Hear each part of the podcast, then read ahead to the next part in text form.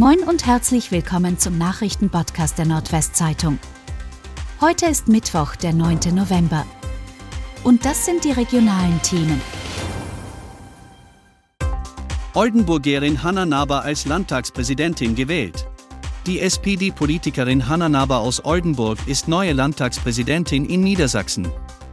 Die Abgeordneten stimmten am Dienstag in Hannover einstimmig für die 51-Jährige. Naber ist studierte Pädagogin und Sozialmanagerin und seit 2017 Landtagsabgeordnete. Sowohl vor fünf Jahren als auch bei der diesjährigen Wahl errang sie ein Direktmandat im Wahlkreis Oldenburg Nord-West. 2020 wurde Naber Generalsekretärin des SPD-Landesverbands. Umstrittene Mega-Biogasanlage in Friseute genehmigt. Jetzt kann die umstrittene Biomethananlage der Firma Revis Bioenergy in Seaport in Friseute endgültig gebaut werden, denn nun ist auch das Genehmigungsverfahren abgeschlossen.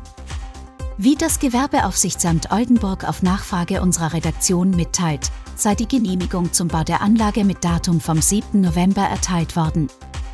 In der Industrieanlage sollen jährlich bis zu eine Million Tonnen Gülle und Mist verarbeitet werden. Sie wird dann später eine der größten in Europa sein.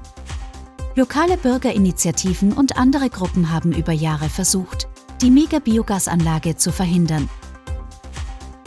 Zeugin beschreibt Angeklagte im Impfprozess als Impfgegnerin.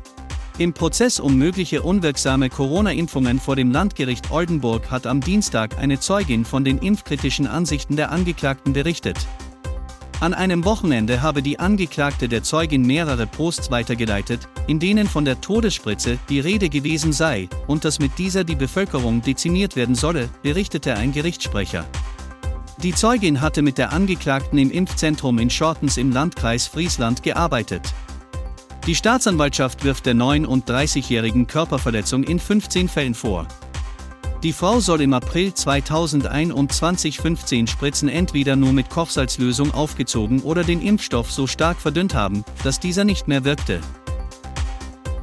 Bremerhavener Jugendliche erhalten 180 Euro für Kultur und Sport. Rund 2300 junge Leute aus Bremerhaven, die in diesem oder im kommenden Jahr volljährig werden, erhalten von der Stadt ein Guthaben für Aktivitäten in den Bereichen Kultur und Sport in Höhe von 180 Euro. Die Begünstigten bekämen zeitnah einen Brief mit einem Code, mit dem sich das Guthaben auf der App Kurs erleben freischalten lasse, teilte der Bremerhavener Magistrat am Dienstag mit. Anlass für die Initiative waren den Angaben zufolge die Entbehrungen der Corona-Jahre, unter denen insbesondere die jungen Menschen gelitten hätten. 29-Jähriger bei Streit in Löningen schwer verletzt. In Löningen im Kreis Kloppenburg ist ein 29-Jähriger bei einer Auseinandersetzung mit zwei anderen Männern schwer verletzt worden. Mehrere Streifenwagen waren zu dem lautstarken Streit am Montagabend gerufen worden, wie die Polizei am Dienstag mitteilte. Demnach waren drei Männer im Alter von 23 bis 38 Jahren an der Auseinandersetzung beteiligt. Unter ihnen war auch der 29-Jährige, der in ein Krankenhaus gebracht wurde. Weitere Details wurden zunächst nicht bekannt. Die Ermittlungen dauern nach Angaben der Polizei noch an.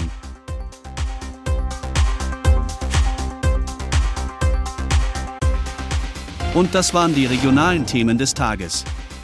Bis morgen.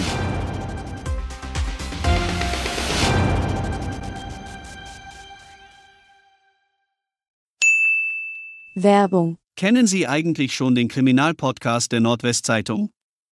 In Tatort Nordwesten werden spektakuläre Kriminalfälle aus der Region besprochen.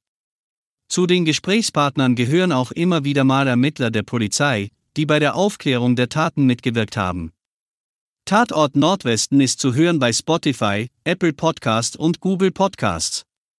Werbung Ende.